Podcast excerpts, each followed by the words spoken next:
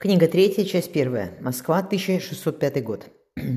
Федор Петрович Воронцов-Елеминов заглотил рукояткой плети в мощные ворота городской усадьбы на Воздвиженке.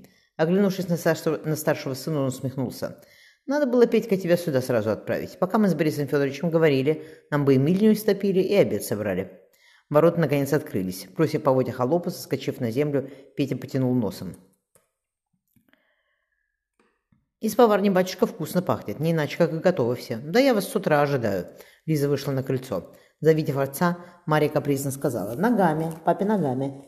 Федор, наклонившись, подхватил дочку. «Ты, Марья Федоровна, великим постом бойко, ходил, бой, бойко ходить стала, а? Бойко», — согласилась дочка. Потянув отца за рыжую борду, девочка рассмеялась. Петя пощекотал сестру. «А Степа где?» «Исует», — ответила Марья. «Там». Малышка показала на светилку. «Как всегда», — рассмеялся Федор. Сбежав на крыльцо, поцеловав Лизу, он велел. «Так, сначала в мыльну». «Готова же она?» «Конечно», — удивилась Лиза. «Как гонец из-под кром прискакал, так вас ждем. Как там?» «По-разному», — вздохнул муж. «Я Романа Михайловича, он тонко улыбнулся, в Кремле видел.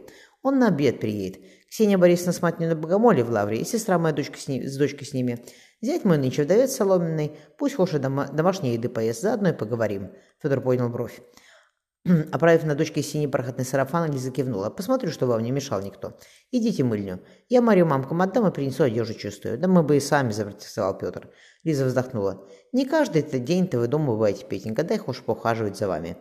Муж и сын пошли через чистый двор к новой срубленной прошлой осенью мыльне. Лиза пробормотала. «Господи, не скажешь, Федя, что не след мальчика на войне держать.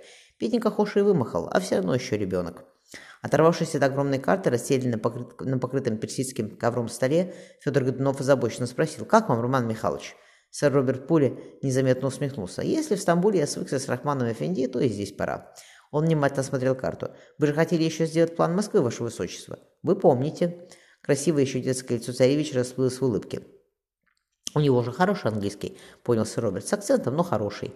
Умен царь Борис, умен и дальновиден, ничего не скажешь. Сейчас мы разва... раздавим самозванца, и все успокоится. Теодор говорил, что мы старые знакомые бродят где-то на юге, народ на бунт подбивает, но с ним мы тоже расправимся. «Конечно, помню, ваше высочество», — мягко ответил сэр Роберт. В зеленоватом вечернем небе за окном золотились купола кремлевской церквей. Роберт послушал птичьи клики. «Скорее бы Мэри из лавры вернулась», — вздохнул он. «А то так тоскливо, что и домой идти не хочется». «Вот он». Царевич потянулся за свернутой трубкой чертежом, что лежал на столе. «Давайте посмотрим», – одобрительно сказал сэр Роберт. «Не зря же мы всю Москву для сего плана изъездили». Выйдя на Кремлевское кольцо, он отыскал своего невидного, но резвого жеребца. «Хорошие кони у Теодора». Сэр Роберт скачал в седло, он вообще молодец. Получив очень, он сразу занялся лошадьми. Лучше его деда, лучше его деда знатока в Москве не было. Выехав на шумную, заставленную торговыми рядами Красную площадь, Роберт полюбовался Цоровицкой церковью. Здесь Теодор и встретился со своим учителем, вспомнил он, выезжая на широкую воздвиженку. Жаль, что Федор Кун, на, Федор Кун умер. Он был великий архитектор, один белый город чего стоит. И Теодор вместо того, чтобы строить, воюет. Он мог сидеть в Италии, никто его на Москву не гнал. Хотя он такой человек, а, впрочем, любой из нас сделал бы то же самое. Высокие ворота усадьбы отворились, сэр Роберт въехал на выметенный двор. День был постный. После бочонка икры, ухи и пирогов с визигой принесли чиненных гречневой каши лещей. По-простому, сэр Роберт разлил водку, а в Кремле по 10 перемен подают. Пока встанешь из-за стола и день пройдет, но готовит вас все равно лучше. Холопы еще со времен матушки кое-какие остались, Федор выпил полстакана. А она, хоша мягкая, по щекам никого не хлестала, а все равно у нее не забалуешь. Я такой же. Вначале, правда, пришлось батаговку кому отведать, зато теперь все знают, кто здесь хозяин. Мария, как говорит, хорошо. На Пасху и год исполнился, спросил сэр Роберт. Я тоже удивился, когда после Добрыничей домой приезжал в феврале, она только лепетала, а сейчас и не угонишься за ней. Надо было после Добрыничей добыть мерзавца, мрачно сказал сэр Роберт, и сейчас не пришлось бы терять людей. Тех, что Семен Годунов с ядом в путевлю к нему ставку отправил, арестовали. Федор с опусом выматерился. Надо было нам не под кровами сейчас сидеть, а в пути улететь. Впрочем, войском не я командую, а Максей Мстиславский, он махнул рукой. Сэр потянулся за икрой. Что Болотников? Все обещает народу землю и волю? Федор усмехнулся. После Добрынича мы на юге народ порядку призвали. Пришлось повесить кое-кого и сжечь деревни, переметнувшиеся к самодванцу.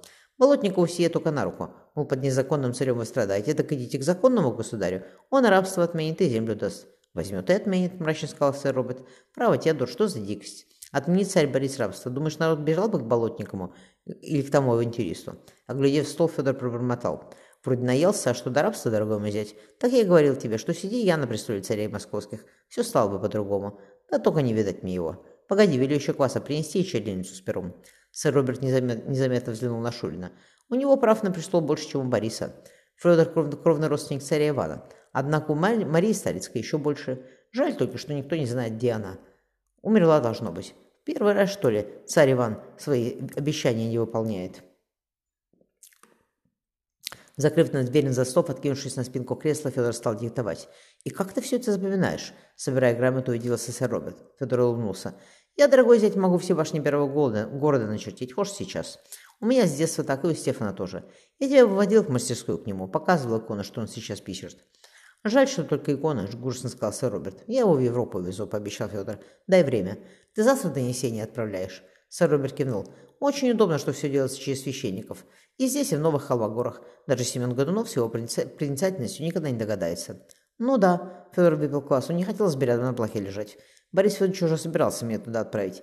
«И смотри», — хмуро добавил мужчина, — «я знаю, что по его приказу Митьку убили, ты себе знаешь.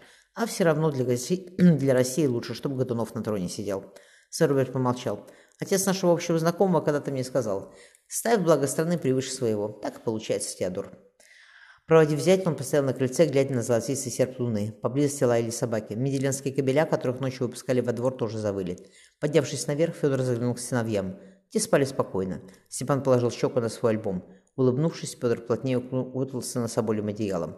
Марья тоже запела в колыбели, в колыбели свернувшись клубочек. Перекрестив девочку, он устроился рядом с женой. Лиза сонно сказала, «Завтра спи до обеда. Я детям велю, чтобы не будили тебя. Только если ты тоже никуда не уйдешь», — отозвался Федор. «Нам обратно на войну через два дня. Но все будет хорошо, Елизавета. Скоро все закончится». Он погладил жену по голове. Федор проснулся от стука в двери опочивальни, когда за окном уже сияло полуденное солнце. Топтавшийся на пороге Петр приподнялся на цыпочки. Выслушав шепот сына, Федор быстро, быстро оделся. Пора было ехать в Кремль.